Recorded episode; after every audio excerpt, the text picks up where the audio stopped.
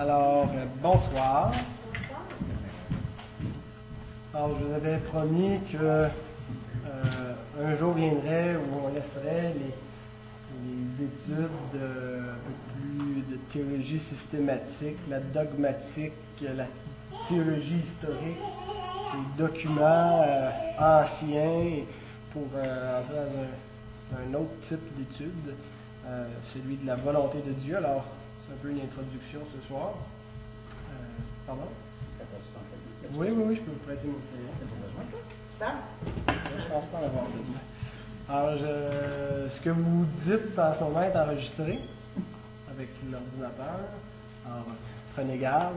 Mais euh, non, c'est en fait, c'est s'il y a des gens qui, euh, qui, qui seraient intéressés à, à voir le- le- la matière, qui peuvent pas être là les mercredis. Alors, c'est pour ça qu'on enregistre. On enregistre avec l'ordinateur et ça capte les sons ambiants.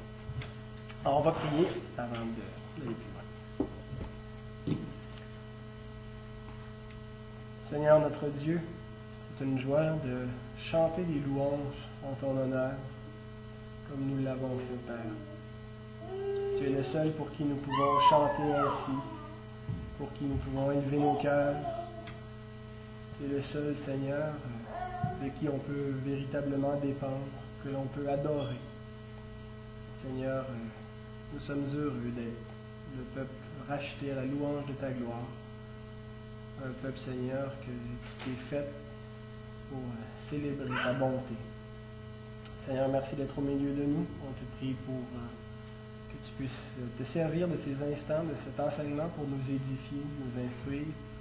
Et Seigneur, que tu disposes aussi nos cœurs à la prière, afin, Seigneur, que nous pratiquions tes œuvres et que nous cheminions avec toi, Seigneur, dans les voies que tu as pour nous. Nous te demandons ces choses au nom de notre médiateur, qui s'est livré lui-même à la mort pour nous, Jésus, ton Fils. Amen. Petite mise en situation. Il y avait un jeune homme anonyme, on n'a pas son, son nom. Il venait de finir ses études en théologie. Et puis, euh, non, c'était pas moi, c'était pas moi. Et euh, il y a deux églises qu'il connaissait assez bien, où il avait déjà prêché dans le passé, qui l'approchent pour, euh, dans l'idée de, de- l'avoir comme ouvrier dans, dans leur assemblée. Alors, je vous décris les deux églises parce qu'il est devant un choix. Et, alors, la première église se trouve environ à 35 minutes de chez lui. C'est une église qui est sans pasteur euh, et qui compte environ 60 membres. C'est une église réformée baptiste bien établie. Donc, euh, c'est, la, foi réformée, la doctrine est, là depuis plusieurs générations. Et, et l'Église lui offre un bon soutien, en plus de, de couvrir ses frais de logement. La deuxième église se trouve environ à 10 minutes de chez lui. Plus c'est une église qui est sans pasteur, qui est un peu plus petite, qui a environ 23 membres. Et c'est une église, c'est une église évangélique qui est sympathique à la fois réformée, mais qui n'est pas, euh, pas réformée baptiste. Et euh, on lui offre un poste ou plutôt une rémunération qui est plutôt temps partiel parce que, étant donné le petit nombre de, l'église, ben, euh, on ne peut pas lui offrir un salaire complet. Alors, comment est-ce que euh, notre ami fera son choix? Comment est-ce qu'il va déterminer euh, là où Dieu le veut? Quels critères est-ce qu'il va prendre en compte pour savoir euh, laquelle de ces deux églises il va choisir? Mais il n'était pas au bout de ces, questionnements parce que ce, jeune, homme est engagé dans une relation de cœur avec une jeune fille de son âge euh, avec qui il a fait ses études en théologie. Et puis, euh, la jeune fille en question lui met beaucoup de, pression, peut-être indirectement, parce qu'elle aimerait se fiancer pour pouvoir se marier dans six mois. Euh, alors, il l'aime profondément, il n'y a pas de doute, il, est- il est amoureux de cette jeune fille-là. Euh, il s'entend à merveille sur les questions de théologie, au niveau des, belles familles de son côté, de lui, du côté de la jeune fille, euh, ça va très très bien, euh, c'est deux familles chrétiennes. il la connaît depuis longtemps et, donc il y a eu une, relation quand même sérieuse. C'est pas, ils ne viennent pas simplement de la rencontrer. Il y a seulement un problème finalement. C'est qu'elle, elle est convaincue qu'elle que Dieu l'appelle comme missionnaire en Afrique et puis il n'y a absolument aucune, aucune envie d'aller en Afrique. alors, il croyait au cours de sa relation avec elle, soit que Dieu allait l'appeler en Afrique, qu'il allait le convaincre, lui montrer que c'était sa place, ce qui n'est toujours pas convaincu, ou que Dieu allait appeler sa petite amie à rester euh, ici. Euh, alors, il n'a aucune idée de ce qu'il doit faire, s'il doit l'épouser ou non. Euh, il, il, est confus à ce niveau-là. Alors, comment est-ce qu'il va faire pour trouver la volonté de Dieu?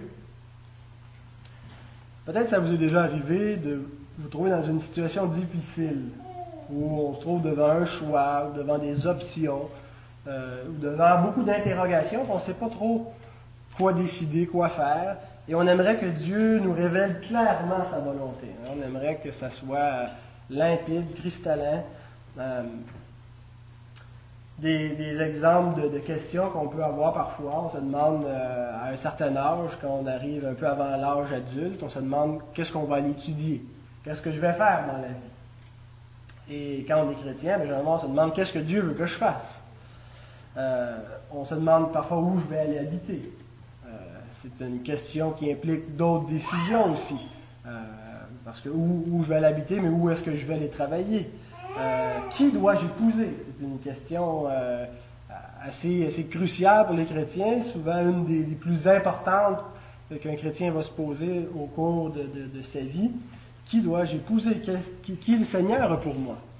Euh, Quelle église dois-je fréquenter? Seigneur, tu veux que j'aille où? D'autres fois, c'est des situations qui impliquent davantage des relations personnelles, des fois dans des conflits, des fois ce n'est pas. Euh, ça nous arrive euh, de ne pas savoir quelle attitude adopter en face d'une personne. Euh, quelqu'un nous en veut, par exemple. Alors, on ne sait pas si on doit tout faire pour essayer de, la gagner. Alors, des fois, on a l'impression qu'on met trop d'eau dans notre verre, qu'on deviendrait comme hypocrite. On ne sait pas si on doit jouer la, ligne dure et être ferme, ignorer. on se trouve des fois dans ces situations-là. Peut-être ça arrive Quelqu'un s'est déjà fait dire euh, qu'il était une occasion de chute pour une autre personne, soit directement par cette personne-là ou par personne interposée, se fait dire qu'il est une occasion de chute. Alors on ne sait pas trop, est-ce que je dois abandonner telle, telle habitude pour euh, euh, faire plaisir à, mon frère ou comment se comporter? Alors ça devient des questions et on cherche la volonté de Dieu là-dedans et c'est, c'est, difficile. Il y a des questions des fois, ceux-là sont moins graves, mais des fois ça peut être extrêmement sérieux comme situation. Par exemple, une femme peut être maltraitée par son mari sans nécessairement dire qu'il la, violente euh, rudement, mais euh, alors qu'est-ce qu'elle doit faire dans la situation? Dois-je le quitter? Euh, Dois-je aller chercher de l'aide? Auprès de qui Est-ce que je dois en parler? Alors, vous voyez que le, sujet de, comment agir dans une situation, comment trouver la volonté de Dieu, c'est pas quelque chose qui est toujours simple et évident. Et quotidiennement, dans de petites choses comme dans de, grandes décisions, on est confronté à ça. Euh, euh, tous ceux qui sont enfants de Dieu ont connu ces, questionnements, cette difficulté à prendre une décision et ce désir de faire la volonté de Dieu et, de ne pas euh, être certain de connaître la volonté de Dieu. Alors, j'ai quatre questions ce soir qui servent un petit peu d'introduction à notre sujet qui va être développé au cours des semaines. La première, c'est Dieu a-t-il une volonté? Ça peut nous paraître étrange pour nous, cette question-là, parce que pour nous, ça tombe sur le coup de l'évidence. Certainement que Dieu a une volonté. Mais euh, à cause de la conception euh, déiste, c'est une, conception de Dieu qui n'est pas celle euh, que nous avons en tant que croyants, le déisme croit qu'il y a un Dieu qui existe, effectivement, mais qu'il ne s'implique pas dans une relation avec ses créatures. Alors, ce qu'on décide, euh, Dieu n'a pas tellement d'impact là-dessus, n'a pas nécessairement une volonté précise pour nous, il nous laisse un peu libre de, faire ce qu'on veut. Ce n'est pas un Dieu personnel finalement. Cependant, euh, cette conception de Dieu euh, ne correspond pas à ce que l'Écriture nous montre. L'Écriture nous montre un Dieu personnel, c'est-à-dire un Dieu qui est connaissable, un Dieu avec lequel on peut avoir une relation d'alliance, un Dieu qu'on peut connaître. Et ce Dieu-là, qui est connaissable, l'Écriture le, démontre comme un Dieu qui non seulement veut, mais aussi fait. Donc Dieu a une volonté.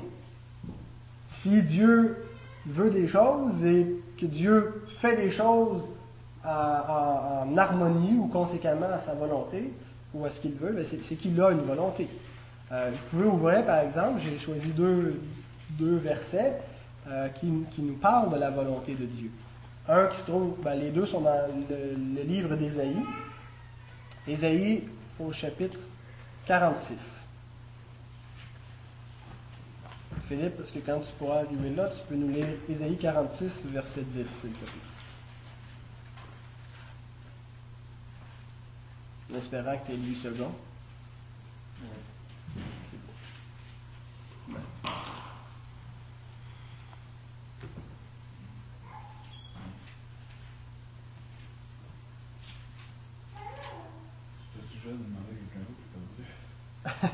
Isaïe, c'est dans l'Ancien Testament. Me ouais, c'est euh, un petit peu avant Ézéchiel. Donc, Isaïe 46, 10. merci. Donc, j'annonce dès le commencement ce qui doit arriver, et longtemps d'avance ce qui n'est pas encore accompli. Je dis, mes arrêts subsisteront et j'exécuterai toute ma volonté. Alors Dieu a des décrets, mes arrêts, ma- mes résolutions, ce que j'ai décidé va subsister et je vais exécuter ma volonté.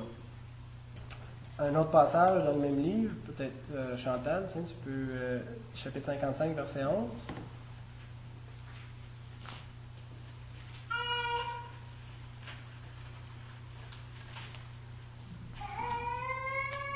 Ainsi en est-il de ma parole qui sort de ma bouche. Elle ne retourne point à moi sans effet, sans avoir exécuté ma volonté et accompli mes desseins. Alors, ces textes-là euh, sont clairs. Dieu a une volonté. Même si pour nous c'était un acquis, on a un fondement biblique pour appuyer cette croyance. Deuxième question, cependant. Est-il possible de connaître sa volonté? Si Dieu a une volonté, mais que sa volonté n'est pas révélée, elle est par conséquent inconnaissable. Alors, ce n'est pas la peine d'essayer de chercher ce que Dieu veut quand on a des décisions à prendre si elle n'est pas révélée. Alors, nous croyons que la volonté de Dieu est connaissable, n'est-ce pas? Comment, comment se fait que nous croyons cela? Ben, c'est parce que l'Écriture le dit. Euh, Madame Proux, est-ce que vous voulez nous lire euh, Romains 12, verset 2? Et peut-être, ah, Claudia, toi, tu une Non, C'est pas grave. Norma, si tu veux préparer pendant ce temps-là, Colossiens 1, 9 à 11.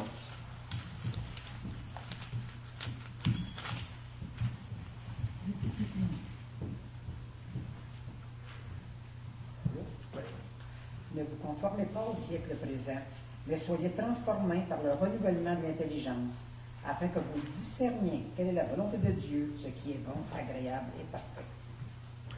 Alors, ici, l'apôtre nous rappelle euh, non seulement que- qu'on peut révéler, euh, connaître, la, la- discerner la volonté de Dieu, mais qu'on doit le faire, et il nous dit comment le faire également. C'est pour cela que nous aussi, depuis le jour où nous avons été informés, nous ne cessons de prier Dieu pour vous. Nous demandons que vous soyez remplis de la connaissance de sa volonté, en toute sagesse et intelligence spirituelle, pour marcher d'une manière digne du Seigneur et lui être entièrement agréable, portant des fruits en toutes sortes de bonnes œuvres et croissant par la connaissance de Dieu. Fortifié à tous égards par sa puissance glorieuse, en sorte que vous soyez toujours et avec joie, persévérants et patients. Merci. Donc, c'était Colossiens Ok. 1, Colossiens. Colossiens 1, 9 à 11. Euh, et l'autre référence, c'était Romains 12, verset 2. Alors, euh, ces deux textes sont sans équivoque. Euh, les chrétiens peuvent connaître la volonté de Dieu.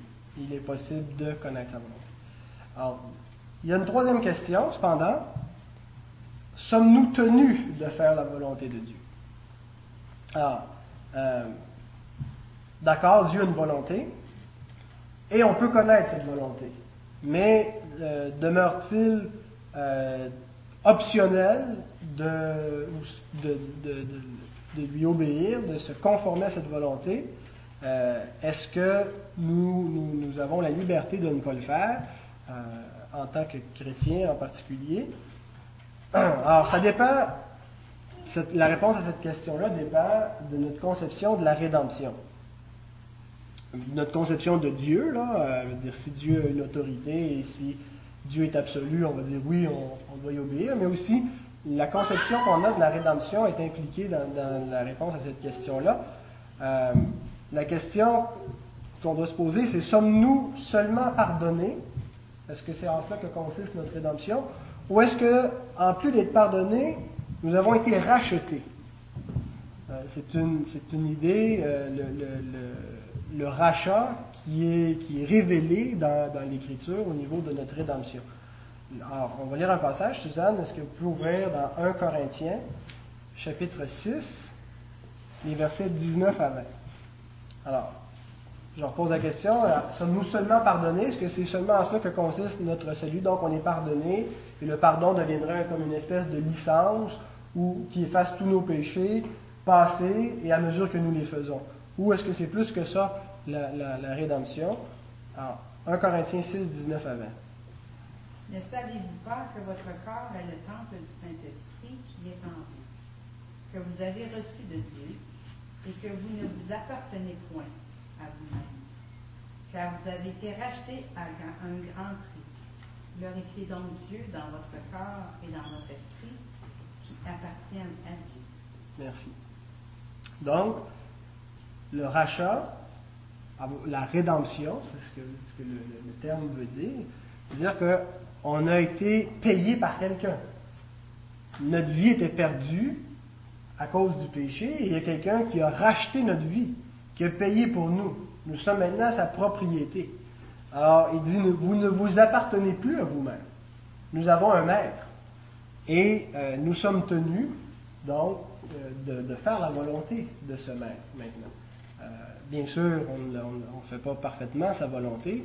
on va chuter régulièrement dans notre vie. Et, Dieu le sait, Dieu nous pardonne. L'Écriture dit que si nous confessons nos péchés, il est fidèle et juste pour nous les pardonner. Cependant, ce que ça implique, c'est que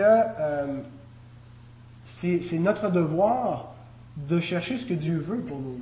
C'est notre devoir que lorsqu'on sait quelle est la volonté de Dieu, qu'elle soit agréable dans certains cas ou dans d'autres cas, elle, peut être pénible, nous devons euh, la faire parce que nous avons été rachetés, nous lui appartenons.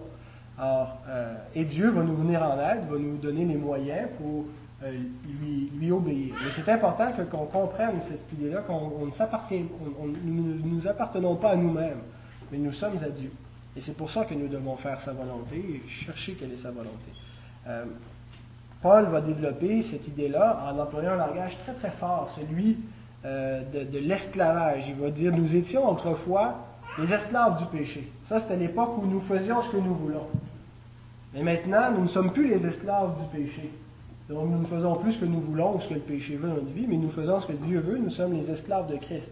Euh, est-ce que Réal voulait nous lire le passage qui se trouve dans Romains 6, les versets 18 à 23 Ce sera le dernier passage avant de conclure. 18 à 23. Ayant été affranchis du péché, vous êtes devenus esclaves de la justice. Je parle à la manière des hommes à cause de la faiblesse de votre chair.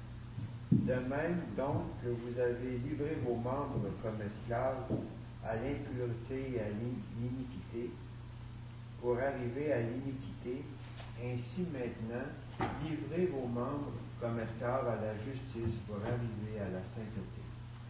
Car lorsque vous étiez esclaves du péché, vous étiez libres à l'égard de la justice. Quels fruits portiez-vous alors? Des fruits dont vous rougissez aujourd'hui, car la fin de ces choses, c'est la mort. Mais maintenant, étant affranchis du péché, devenus esclaves de Dieu, Vous avez pour fruit la sainteté et pour fin la vie éternelle. Car le salaire du péché, c'est la mort, mais le don gratuit de Dieu, c'est la vie éternelle en Jésus-Christ, notre Seigneur. Merci. Euh, seule véritable liberté qui existe dans ce monde, c'est d'être esclave de Dieu. Aussi paradoxal que le langage peut nous sembler, c'est la, vérité.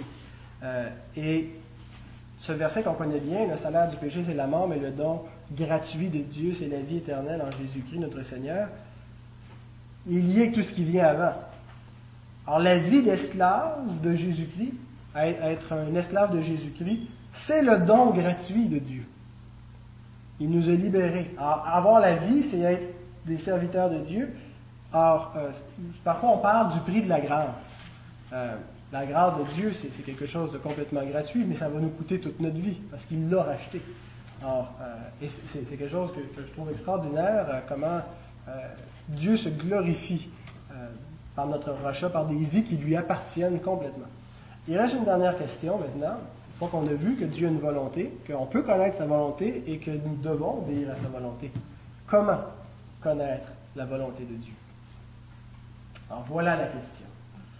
Voilà euh, ce qui préoccupe généralement les, enfants de Dieu. Et bien sûr, euh, on, a, tous une, idée là-dessus, on a tous vécu aussi des expériences. Euh, mais pour répondre bibliquement à cette question, ce que je propose, c'est une, série d'études, je ne sais pas exactement combien de temps on va passer là-dessus, mais sur, ce sujet-là précis, pour qu'à la fin, on soit en mesure de répondre clairement.